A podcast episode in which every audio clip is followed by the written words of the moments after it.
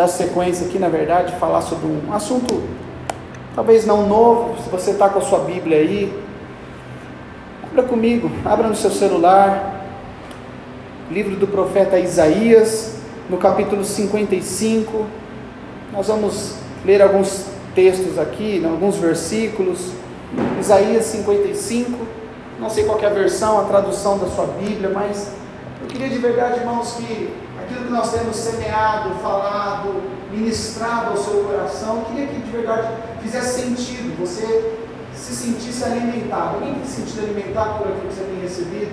Está fazendo sentido? Puxa, segunda-feira você lembrou. Olha, a gente tem falado sobre a importância do encontro com Jesus, de, de ter encontro com Ele diário, semanalmente, de conhecê-lo ainda mais, de não ficar satisfeito por aquilo que a gente já viveu, conheceu. Então, hoje eu quero falar sobre um assunto que para nós faz todo sentido, que é a nossa conversão. Tem alguém que, que é convertido aqui? Isaías 55, versículo 1 em diante, a gente vai ler até o 13. Na minha tradução diz assim: Venham, todos vocês que estão com sede, venham às águas. E vocês que não possuem dinheiro algum, tem alguém que não tem dinheiro algum? Venham, comprem e comam. Venham, compre vinho e leite sem dinheiro e sem custo. Quem que oferece isso, gente? Venha, você que está com fome, vem comer. Você que está com sede, vem beber. Você que não tem dinheiro, não tem desculpa, venha, porque eu tenho coisas de graça para te dar. Venham e compram, sem dinheiro, sem preço, vinho e leite. Então era, era a refeição que Deus estava oferecendo aqui para o povo. Versículo 2: Porque gastar dinheiro naquilo que não é pão, e o seu trabalho árduo naquilo que não, se, não te satisfaz, escutem, escutem-me, e comam o que é bom, e a alma de vocês se deliciará na fina refeição. Por que gastar dinheiro naquilo que não é pão, ou produto do nosso trabalho, do seu esforço, naquilo que não pode satisfazer, ouvindo atentamente, comei o que é bom e deleitai-vos com a gordura, né? Aqui a tradução, mas gordura era, era a melhor parte, né? aquela picanha, o sabor de tudo aquilo. Então, versículo 3, continuando. Então, você percebe que é um convite de quem? Quem que está falando isso? É o garçom? É o chefe de cozinha? É, é quem? É o próprio Deus está falando: venham, venham a mim e comam de mim, que você vai se deliciar de mim.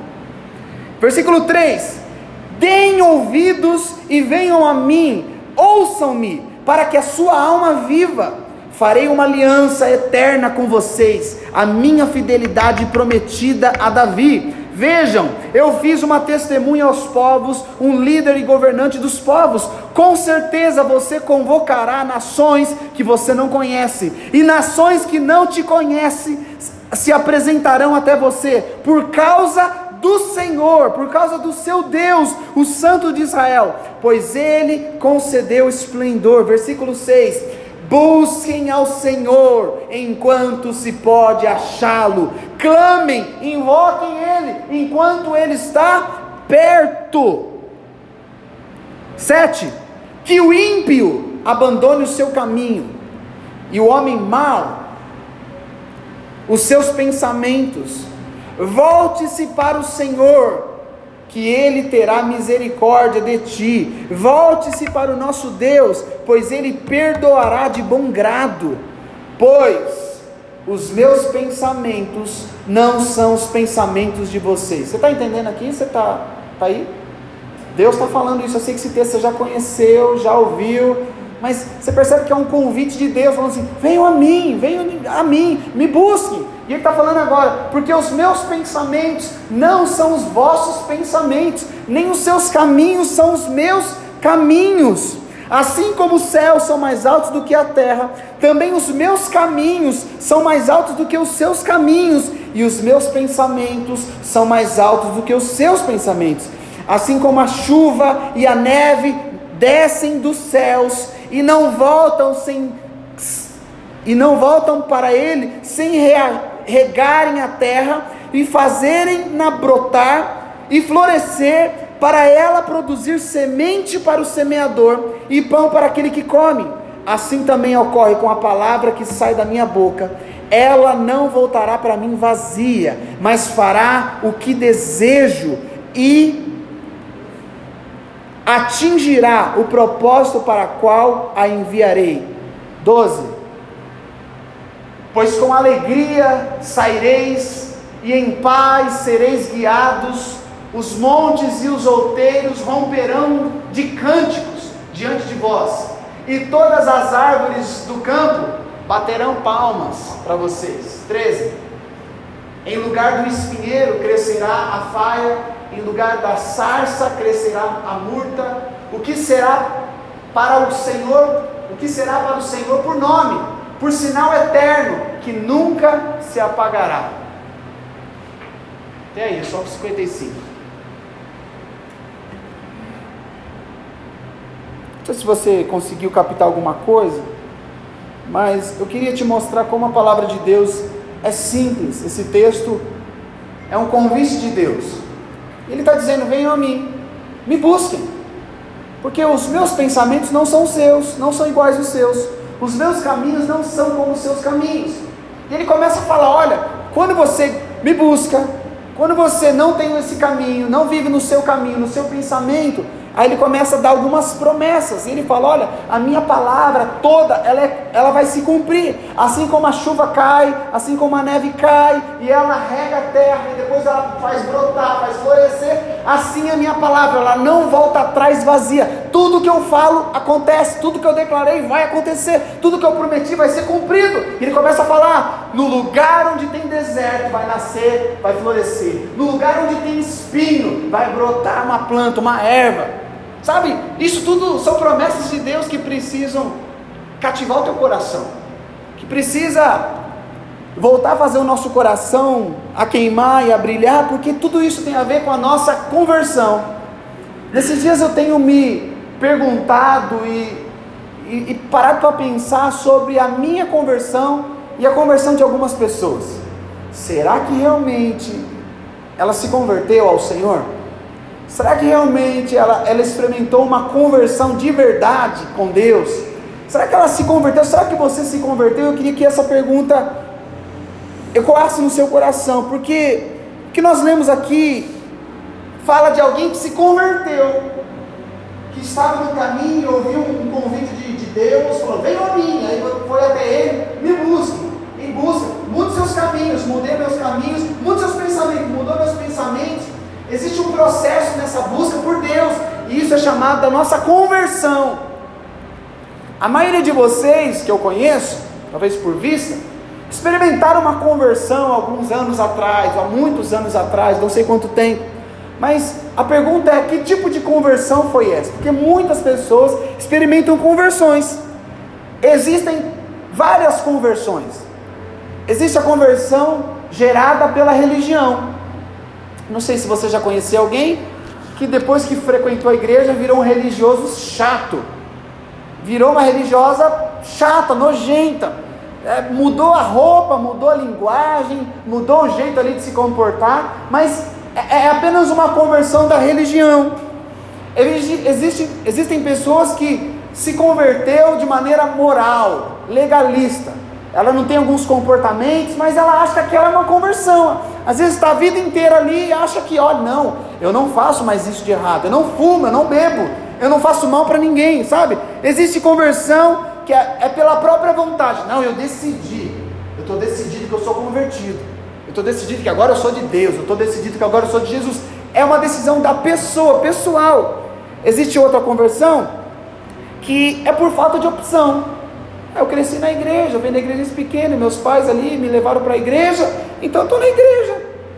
E é uma conversão porque você se acostumou, se é convertido? Não, sou convertido, por quê? Porque eu estou na igreja desde pequenininho. Será que os nossos filhos vão experimentar, vão viver essa conversão só porque eles estão ali, vão crescer em ambientes como esse? Mas será que eles vão um dia experimentar uma conversão genuína de buscar o Senhor, de invocar o Senhor, de mudar os caminhos, de mudar os pensamentos, de experimentar em lugar de espinho o renascer, o florescer de Deus, no lugar da palavra, coisas acontecendo. Presta atenção, esse texto talvez a gente já ouviu, para falar sobre as promessas, mas está falando de uma conversão genuína, de uma transformação de mentalidade, sabe?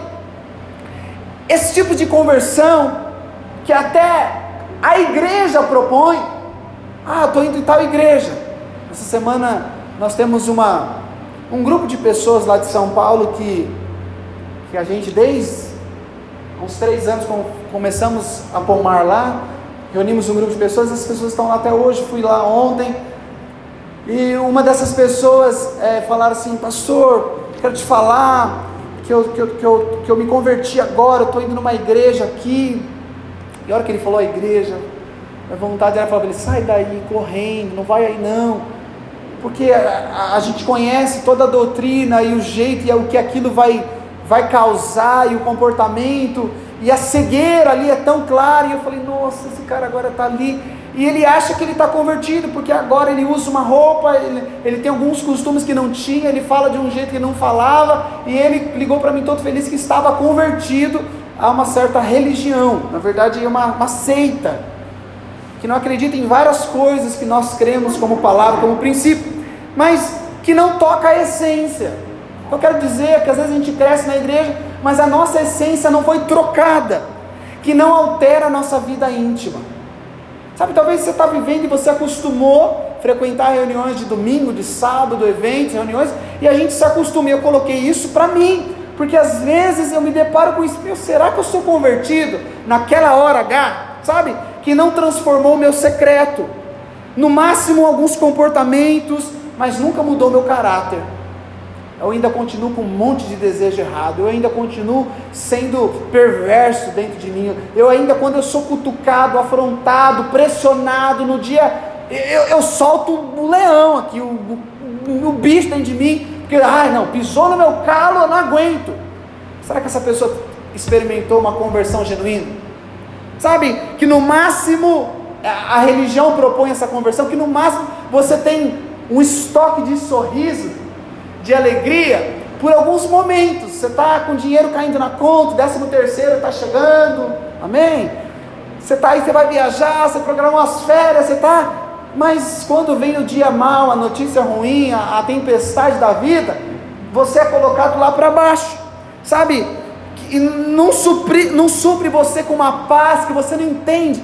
Que talvez você está passando uma fase ruim, mas você sabe que dentro de você brota uma paz, brota uma alegria, brota um senso de propósito, uma essência. Você fala assim, cara, é isso que me sustenta. Que só quem experimentou uma conversão genuína conhece essa paz, amém? Só quem experimentou de verdade uma conversão, de buscar Deus, uma conversão. E isso não é buscar Deus em 1980, quando você buscou, encontrou. É de buscar Deus diário. É de se alimentar com aquilo que é de graça e falar: venham a mim e comam de mim que é de graça. Você não precisa se esforçar nada, mas você só precisa de uma coisa: de fome. Venham a mim, você que tem fome. E às vezes o que eu tenho visto aqui durante esse ano inteiro, e esse é um problema de gente doente ela perde a fome. Quando você está ruinzinho, ah, não quero comer nada não. E a gente percebe a saúde espiritual de muita gente quando ela perde o desejo de se alimentar do Senhor. Você mede a sua febre espiritual quando o seu apetite por mais de Deus já não é mais o mesmo. Tem alguém me entendendo? Quando você fala assim, ah, tenho que ir, tem que ir lá, tem que. E você não é mais movido por uma fome, por, por algo ali que te que te impulsiona dentro, sabe? No máximo você faz como um bom religioso, você cumpre obrigações, mas você realmente faz um tempão que não experimenta uma transformação interna. Mudou algo. No encontro com Jesus, nesse sábado à noite, saiu algo de mim e entrou algo de Deus em mim. Hoje eu vim aqui ah, eu estou deixando algo para trás está saindo algo de mim, mas eu estou recebendo algo de Deus. Eu estou deixando uma, uma coisa que eu carreguei a vida inteira e eu estou recebendo uma coisa nova que eu nunca experimentei. O encontro com Deus é isso. O convertido experimenta disso, não é uma religião que a gente ah, vai, ouve, recebe e, e não vive. Então, eu tenho questionado sobre as conversões. E às vezes a gente fica chocado porque a gente vê o rumo que dá algumas vidas e a gente não quer julgar, nós não queremos apontar e a gente nem sabe o que realmente está passando no coração da pessoa, o que de fato aconteceu. Por isso que eu trouxe isso para a minha vida. Em alguns momentos dessa semana eu me questionei: quanto que da minha conversão tem produzido frutos? Quanto que eu tenho experimentado, sabe? De fato, o que é essa conversão? O que é essa conversão? Que processo é esse? É um processo fácil? É um processo tranquilo? Tenho certeza, se eu perguntar para todos aqui, ou a grande maioria, quem é convertido, você vai assim: Eu sou convertido. Mas o que prova? O que garante essa, conver essa conversão que você diz que tem? Então, embora conversão é uma coisa muito subjetiva, ah, não tem um negócio assim, ah, eu faço isso, é uma coisa muito singular, é muito particular, mas ela tem marcas. Nós precisamos ser um, conhecido como um povo que carrega marcas de convertido.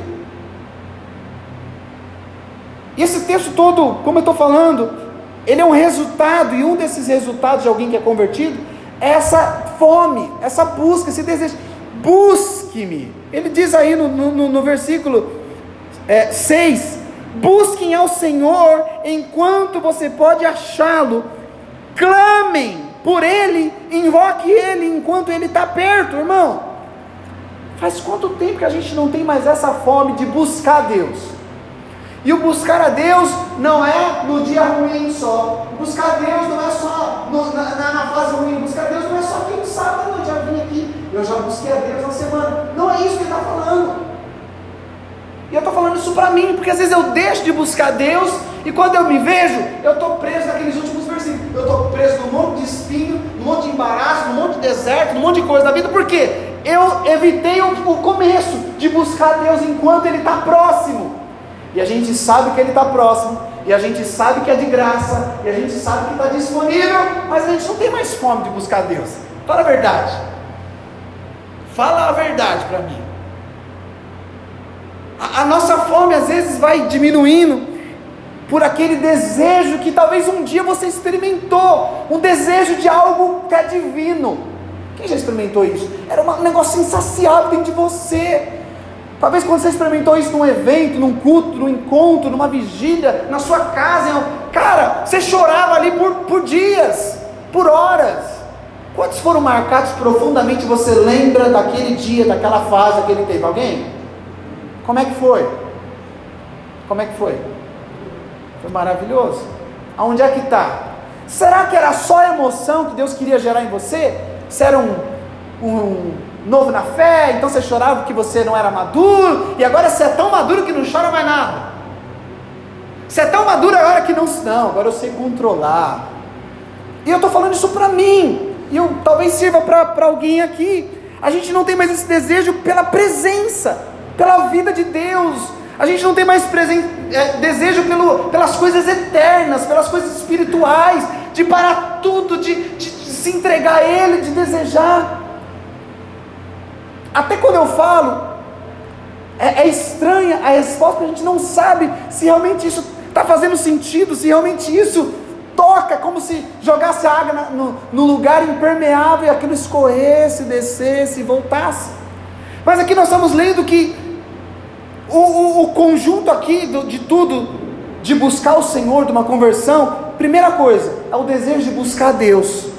É um desejo que começa dentro de, de ser enchido, preenchido pelo amor de Deus, pela presença de Deus, pela vida, pela glória de Deus, por algo divino. E a verdade é que quem produz esse desejo de buscar Deus não somos nós, é Deus que produz.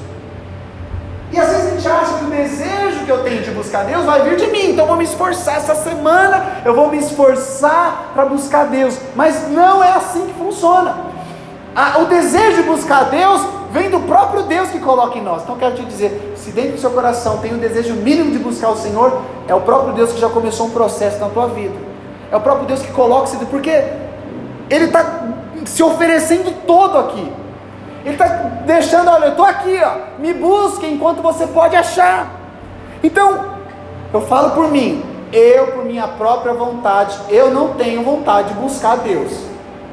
Eu por mim mesmo não tenho vontade, aptidão. Eu por minha própria vontade não tenho tempo, não cabe na minha agenda corrida da minha semana, dos meus trabalhos, dos meus afazeres, não tem tempo para Jesus na minha agenda. Estou me expondo aqui.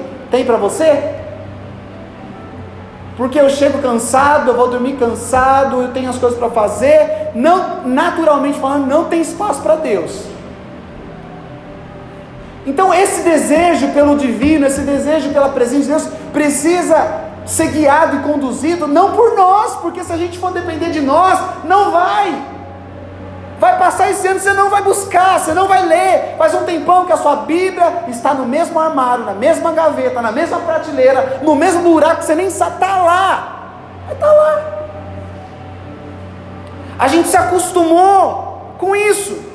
Então, não tem ninguém que por livre e espontânea vontade fala assim, nossa, eu tô, tô desejando. Não tem como, esse desejo natural não funciona. Então, esse desejo de Deus que te trouxe aqui nessa noite, eu creio em nome de Jesus, se você veio aqui nessa noite é porque foi um desejo de Deus que você viesse. Foi um alerta de Deus para te trazer aqui. Tenho certeza que coisas para fazer não te faltavam hoje, lugares para ir não faltavam para você. Então, isso que tem acontecido, que te traz aqui aos sábados, é porque existe um mover do Espírito Santo em você acontecendo. Amém? Então, se você consegue buscar Deus hoje, é porque Ele está fazendo isso. Então, eu quero falar aqui rápido sobre algumas marcas de alguém que experimenta essa conversão, de alguém que experimentou um, um, um tempo com Deus, ou de alguém que experimenta esse convite de buscar dele, de invocar ele. O que, que acontece com essas pessoas? E aos textos aqui dos próximos versículos, eu vou ler com, com você de novo, versículos 7 ao 9. Quando você busca, quando você aceita, quando você se rende e você rende o seu desejo humano, você rende a sua vontade própria, você fala assim: cansaço, você não manda na minha vida. Falta de tempo, você não governa a minha agenda. Correria do dia a dia com os filhos, você não manda em mim. Quem manda é o Espírito Santo de Deus. Eu estou parando agora, eu vou deixar chorando, eu vou deixar queimando, eu vou deixar sujo, eu vou deixar qualquer coisa. E agora eu busco o Senhor enquanto eu posso achá-lo. Sabe quem que faz isso? Quem precisa fazer isso? Eu preciso. Está prático isso aqui? Isso precisa queimar no meu coração e no seu, porque isso faz todo sentido. Porque as marcas que uma conversão genuína de alguém que busca a Deus implica, está no versículo 7 ao 9. Primeira coisa, quando eu busco a Deus, quando eu me disponho a ser guiado, a aclamar, a invocar Ele, isso eu estou falando de um relacionamento diário, eu estou falando de, de culto de sábado ou de domingo. Versículo 7, eu vou ler de novo, diz assim: que o ímpio abandone o seu caminho, está falando de caminho, que o homem mau abandone os seus pensamentos e volte-se para o Senhor, que terá misericórdia dele, volte-se para o nosso Deus, pois ele perdoará de bom grado. Como, pois os meus pensamentos não são os vossos pensamentos, os meus caminhos não são os seus caminhos, diz o Senhor. Então ele está falando aqui de duas coisas: diga caminho e pensamento. Primeira característica de alguém que experimenta uma conversão, e tem que experimentar, porque conversão não é só o dia, eu lembro do dia da minha. Não sei se você lembra meu, foi dia 10 de outubro de 2000. Aquilo ali não foi nada, porque ali eu senti uma emoção, meu amigo falou, quer lá na frente? Eu. Aquilo ali, eu não me converti naquele dia. Eu comecei o processo de conversão naquele dia. Você lembra do seu dia? Você lembra quando foi? Talvez você lembra a data só sei que está escrito no papel lá. Mas aquele dia precisa saber que foi só um início de algo que Deus convida e nos convida todos os dias, todas as manhãs. Como de mim, experimentam de mim, é de graça, venham a mim. Mas a primeira característica é: eu vim, Senhor, eu estou aqui, e agora?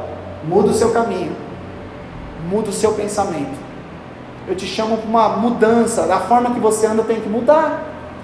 A forma que você está pensando sobre a vida tem que mudar. Sabe, é, é, é, é esse, você tem que largar o seu caminho, você tem que largar o seu pensamento e pegar o meu caminho e pegar o meu pensamento. Então Deus está convidando aqui para quê? Para uma transformação de valores, uma transformação de escolhas. Alô? Você tem experimentado ainda ou você só experimentou lá em 2005? Trocou as escolhas lá e ficou zero bala. Nenhum carro que você comprou zero lá em 2005 não fica zero. Nem nada que você comprou novo há um ano atrás, há um mês atrás, está aí, precisa. Então aqui ele está falando, você tem que mudar sua mentalidade. E olha como isso é sério, sério. Ele nos chama para abandonar então o que? Abandone o seu caminho, Murilo. Abandone essa mediocridade de pensamento pobre que você tem, Murilo. Abandone esse pensamento egoísta, melindroso que você tem, Murilo. Abandone essa forma natural, rasa, de você enxergar a vida, Murilo. Sabe, conversão com busca de Deus. Olha essa soma, olha esse, esse, essa equação. Eu busco a Deus. Isso está me resultando no que? Eu tenho que mudar os meus conceitos, meus valores, tem que ter mudança significativa, sabe? Um projeto de vida. Abandone esse projetinho de vida que você tem. Abandone essa vida mesquinha, largue essa mente pequena, irmãos. Deus está dizendo, berrando para alguém: largue essa mente pequenininha tem, esse pensamento pequenininho que você tem, porque os meus pensamentos são mais altos do que os seus, os meus caminhos são maiores do que os seus. Você está preocupado, você está estressado, porque você está vendo de maneira rasa, natural, daqui de baixo. E Deus está convidando: venham, você está me buscando, então você tem que entrar na primeira porta. Seus caminhos não podem ser os seus caminhos, tem que ser os meus. Seus pensamentos não podem ser os seus mais, Murilo. Sabe o que, que é isso? É ter a mente de Cristo. Sabe o que eu preciso? Eu, Murilo, preciso? Eu preciso mais da mente de Cristo. Em 2000 eu não recebi a mente de Cristo em 2001, 2005, 2010, 2020, eu não tenho a mente de Cristo ainda. Eu preciso todos os dias, Deus, eu quero a mente de Cristo. Porque o dia que eu tenho a mente de Cristo, as coisas são diferentes. O dia que eu estiver andando, sabe? É, é isso que o Evangelho, você quer conhecer? Como é que eu conheço então a mente de Cristo? Como é que eu conheço então os pensamentos de Cristo? Como é que eu conheço o pensamento de Deus? A gente precisa conhecer Jesus. Por que, que nós estamos falando do encontro com Jesus? Por que, que nós estamos falando, empurrando irmãos, corra para Jesus, busque Jesus, conheça Jesus de novo, de novo, de novo, de novo. Porque é só conhecendo Jesus que você conhece os pensamentos de Deus, porque Ele era Deus encarnado, Ele era a própria expressão do amor, da vida de Deus, da vontade de Deus, o Verbo de Deus se fez carne e habitou entre nós, cheio de graça, cheio de verdade, e nós Aleluia. vimos a glória de Deus nele. Aleluia. Mas a continuação do texto, olhamos para ele, mas não fizemos caso. Ele era a luz dos homens. Mas as pessoas olhavam, ah, era qualquer pessoa. E às vezes nós, essa história está se repetindo. Nós, cristãos, evangélicos, crentes, igreja, repetimos a mesma coisa. Temos Ele, mas não somos como Ele. Então, assim, é olhar para Jesus. Tem alguém aqui que precisa olhar para Jesus? Olha como isso resolve a sua vida. Como é que eu tenho os pensamentos de Deus? Como é que o meu cristianismo, a minha conversão é genuína? Sabe, é quando eu tenho essa mente de Cristo. Como é que eu sei a mente de Cristo, meu? Fala logo. Como Jesus tratava as prostitutas. Olha como Jesus trata a prostituta. Olha como Jesus tratava o rico. Olha como Jesus trata a gente pobre. Olha como Jesus trata o poderoso. Olha como Jesus tratava os traidores. Você tem tratado igual? Então presta atenção, Jesus é, é o parâmetro, é, é, é, é o padrão. Olha como ele trata quem tem. Pensa, vai pensando assim bem rápido. Olha como Jesus tratava quem tinha coisas. Esse é o padrão. Quanto que está a sua vida daí? Olha como Jesus tratava quem não tinha coisas. Olha como Jesus tratava os amigos. Olha como Jesus tratava os inimigos.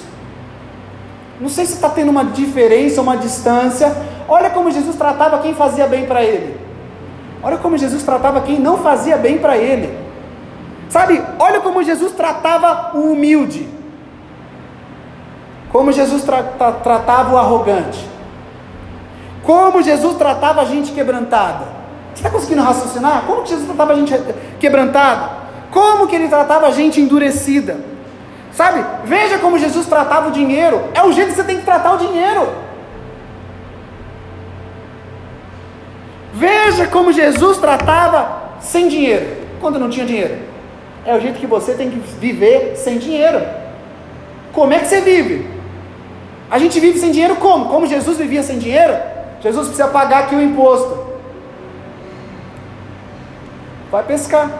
O primeiro peixe vai ter a moeda. Não estava ali sofrendo. E por que, que a gente sofre?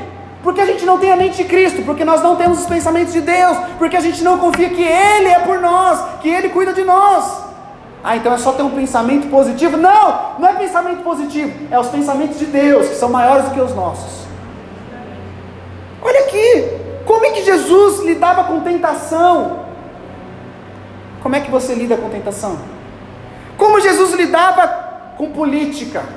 Como que nós lidamos? Como que a igreja? Como que os irmãos lidam com política? Qual partido que ele fundou? Quem ele apoiou?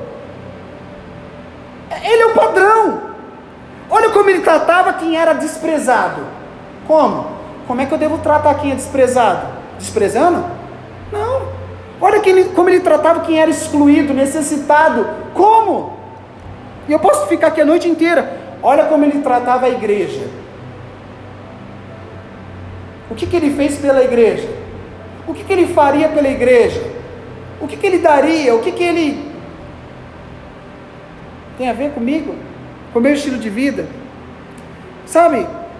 O prazer que ele tinha de estar com os seus, o prazer que ele tinha de estar com a família, com os amigos, sabe?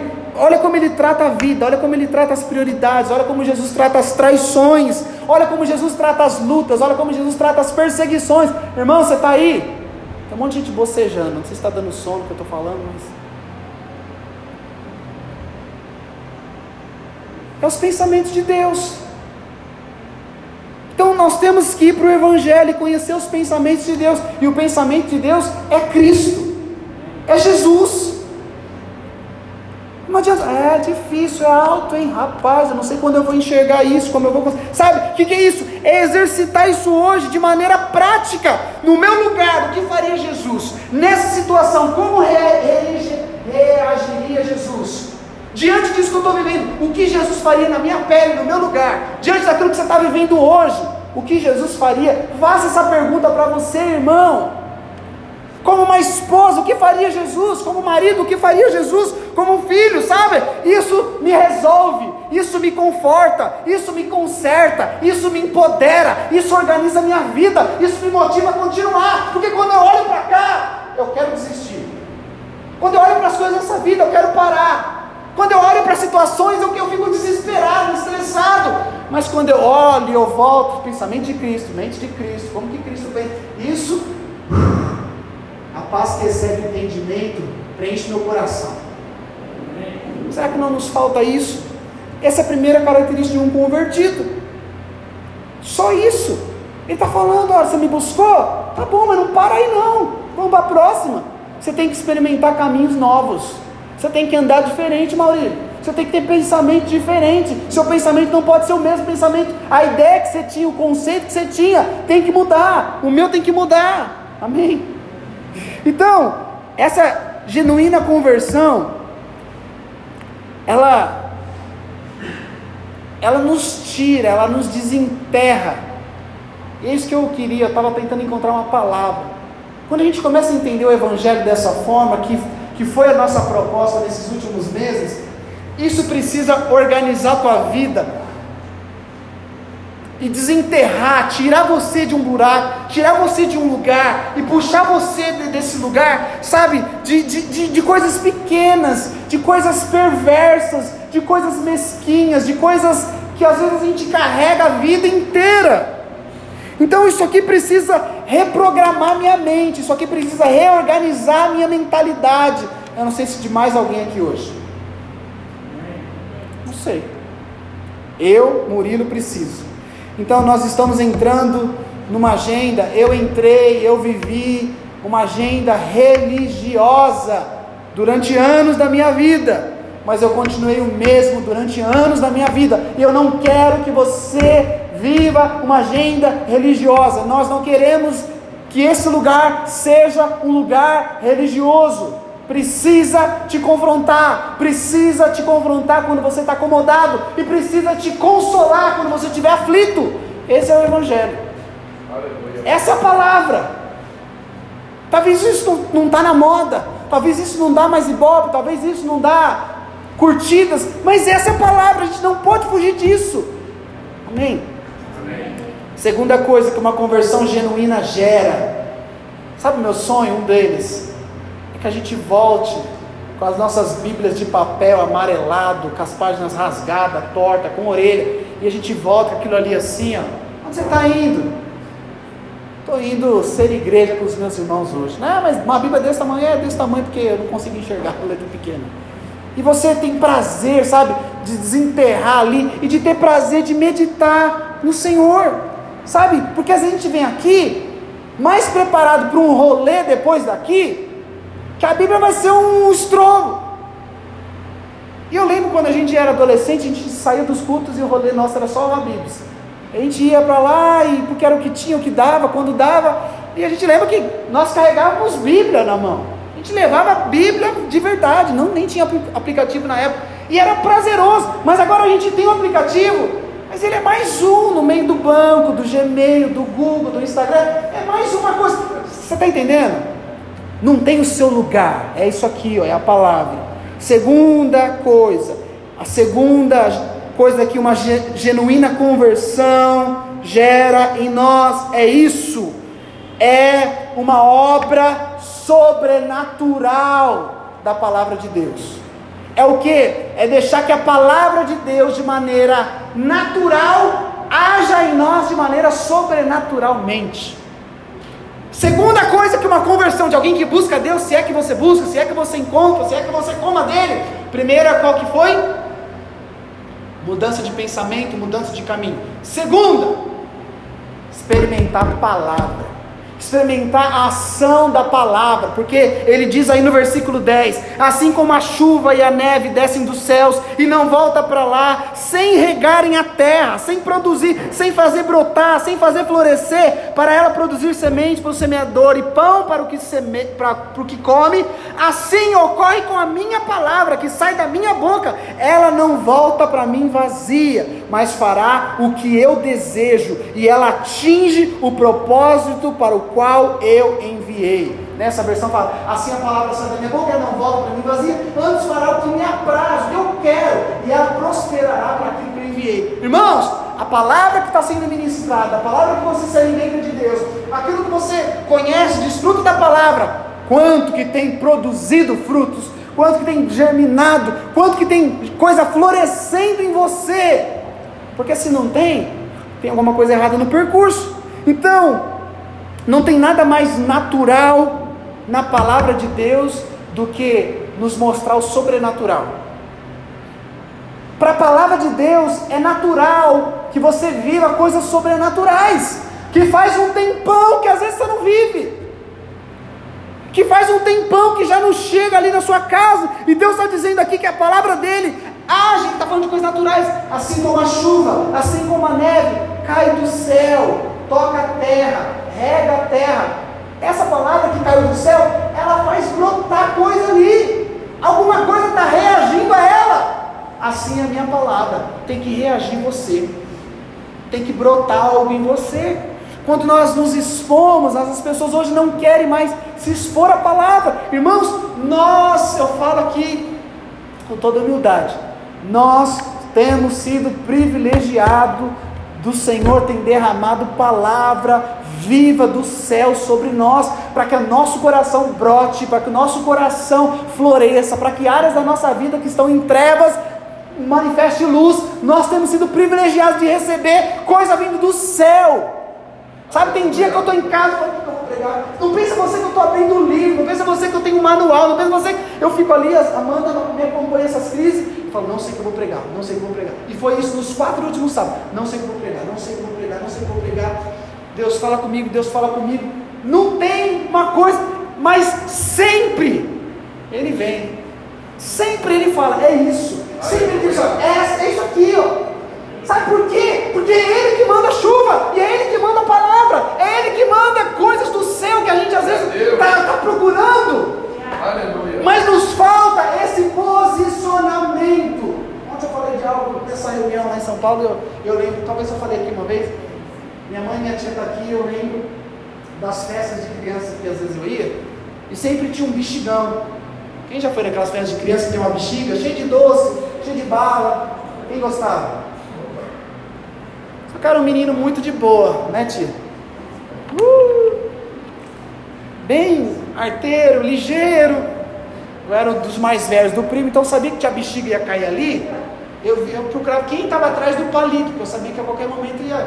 Ficava só olhando a tia que estava com o palito, ia só aproximando dela, deixava ali. Ligeirão, a hora que estava ali, já empurrava meu irmão, empurrava todo mundo e parava aqui debaixo aqui, estendia a camiseta, para quê? Para absorver o máximo possível daquilo ali. E a hora que estourava, fazia festa, caía quase tudo aqui, e muitas vezes meu irmão ficava chorando, tá bom, toma, uma balinha. Mas sabe o que isso significa? O que, que tem a ver? Existe uma bexiga espiritual, algo divino, algo celestial, preparado por Deus para mim e para você, todos os dias. Não é aniversário de ano em ano. É de Deus assim, ó. Vai estourar a bexiga hoje. Vai estourar a bexiga hoje. Vitória, vai estourar a bexiga hoje. Ah, meu. Puxa vida, meu. Ai, tem que ir lá, meu. Ai, tem que. E o que. Não estou falando de vir aqui, não. Que nos falta é esse posicionamento debaixo da bexiga de Deus. É aqui, Deus, o Senhor quer que eu esteja aqui, o Senhor quer que eu responda assim, quer que eu reaja assim. E você está aonde Deus quer que você esteja. E você se posiciona naquilo que Deus está pedindo para você se posicionar. Você age conforme, sabe? A terra reage àquilo que o céu manda. Então o céu mandou chuva? Então tá bom, eu estou regando a semente, vai brotar aqui. Não mandou? Então tudo que vem do céu, o céu precisa reagir a isso. Aliás, a terra precisa reagir a isso e fazer coisa acontecer. Quanto que nós recebemos de Deus e muitas vezes a gente não está. O céu está mandando coisas. Os céus estão abertos. Então é isso que está dizendo, essa, essa transformação que a palavra faz, esse processo de receber, de molhar a semente, de regar, de brotar, de, de florescer, ele está falando, vai acontecer tudo o que eu prometi, a minha palavra não volta. O que eu prometi para você vai acontecer. Assim como está acontecendo até hoje, o universo, o planeta Terra, chove, molha, faz, cresce, ah, desmatou nasce de novo e chove. Olha, a Amazônia pegou fogo e molha e cresce, está lá. Milhões de anos assim. E Deus está falando assim: a minha palavra é muito maior do que isso. O que, que ele prometeu que não vai cumprir, irmão? O que, que ele falou que você achou que não era para você? Sabe, então a, genuína conversão acontece quando essa palavra que sai da boca de Deus encontra essa semente em nós e começa a regar e a gente começa a produzir frutos. Então, sabe, não existe convertido que se mantém sem palavra. Não tem homem espiritual aqui, mulher espiritual aqui, se diz que é espiritual, que se mantém sem palavra de Deus. Não tem como. Vai morrer de fome. Ele está falando assim: eu dou semente para quem semeia, eu dou pão para quem come. Eu vou dar, se você semear, eu te dou semente, se você comer, eu vou te dar pão. Então, sim, Guardar a palavra, irmãos, volte a guardar a palavra de Deus no seu coração. Você está cheio de tentação, você está com vontade de fazer um monte de coisa errada, de vez em quando passa na sua cabeça uns pensamentos, umas ideias, umas coisas. Volte a guardar a palavra de Deus no seu coração. Escondi a tua palavra no meu coração para não pecar contra ti. Eu guardo daqui, Deus. Eu escondo aqui dentro de mim, sabe? Volte a ouvir a palavra, volte a se expor à palavra, volte a falar sobre a palavra, volte a orar a palavra, volte a desejar a palavra, volte a praticar a palavra. Amém. Não tem como ser diferente, ser mais simples do que isso, ser mais direto que isso, porque aquilo que Deus prometeu, Ele vai cumprir. Diga para quem está do seu lado: o que Deus prometeu na Sua palavra, Ele vai cumprir.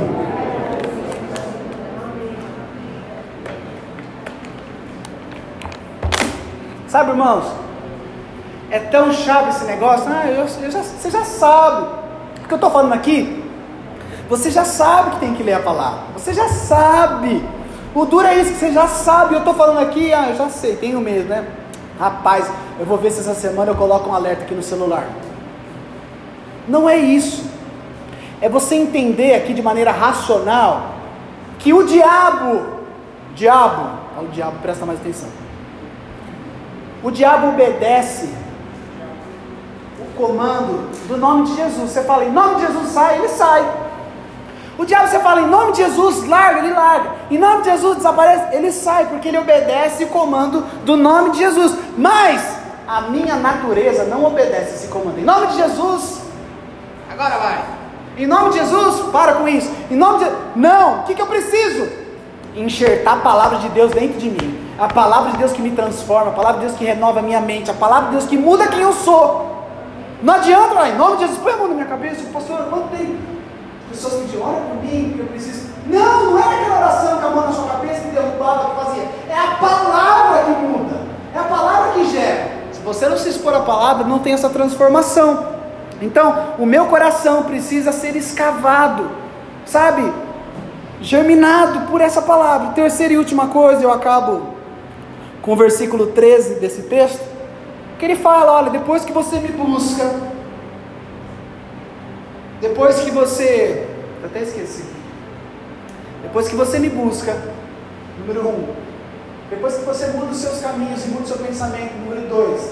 Depois que você passe a tomar a minha palavra sobre você, a crer na minha palavra, a, a, usufruir, comer da minha palavra, experimentar as mudanças que a minha palavra faz. Número três ele fala no versículo 13: No lugar do espinheiro crescerá o pinheiro, e em vez de roseiras bravas, crescerá a murta, que deve ser uma planta.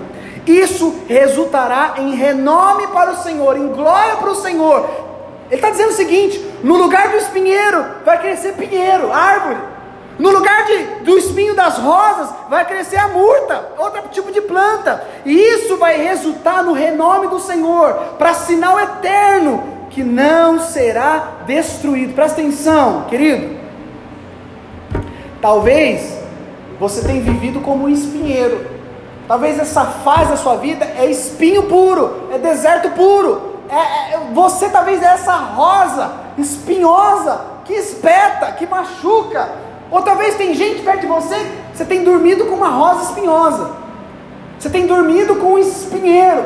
Você tem sido um marido, uma esposa, um filho, sabe? Um, a sua situação é um deserto, mas Deus está falando assim: eu vou transformar num manancial, eu transformo o espinheiro numa planta diferente, eu mudo a sua natureza se você se expor à palavra, mudar o seu caminho, mudar o seu pensamento, me buscar, eu transformo a sua natureza, não vai ter mais espinho no teu caminho, por quê? Porque Jesus já levou o espinho. Aleluia. O espinho na Bíblia é maldição. O espinho na Bíblia foi a maldição que Deus lançou na terra, por causa do pecado de Adão. Ele falou assim: a partir de hoje vai nascer espinho da terra, porque Adão saiu da posição. Deus fala: então você saiu da posição, a partir de hoje vai ter ervas daninhas e espinhos da terra. O espinho era uma maldição, e por que você acha que o meu Jesus e o seu Jesus carregou uma coroa de espinhos? Para dizer para mim e para você: a sua maldição que você merecia, eu estou carregando e você nunca mais precisa carregar.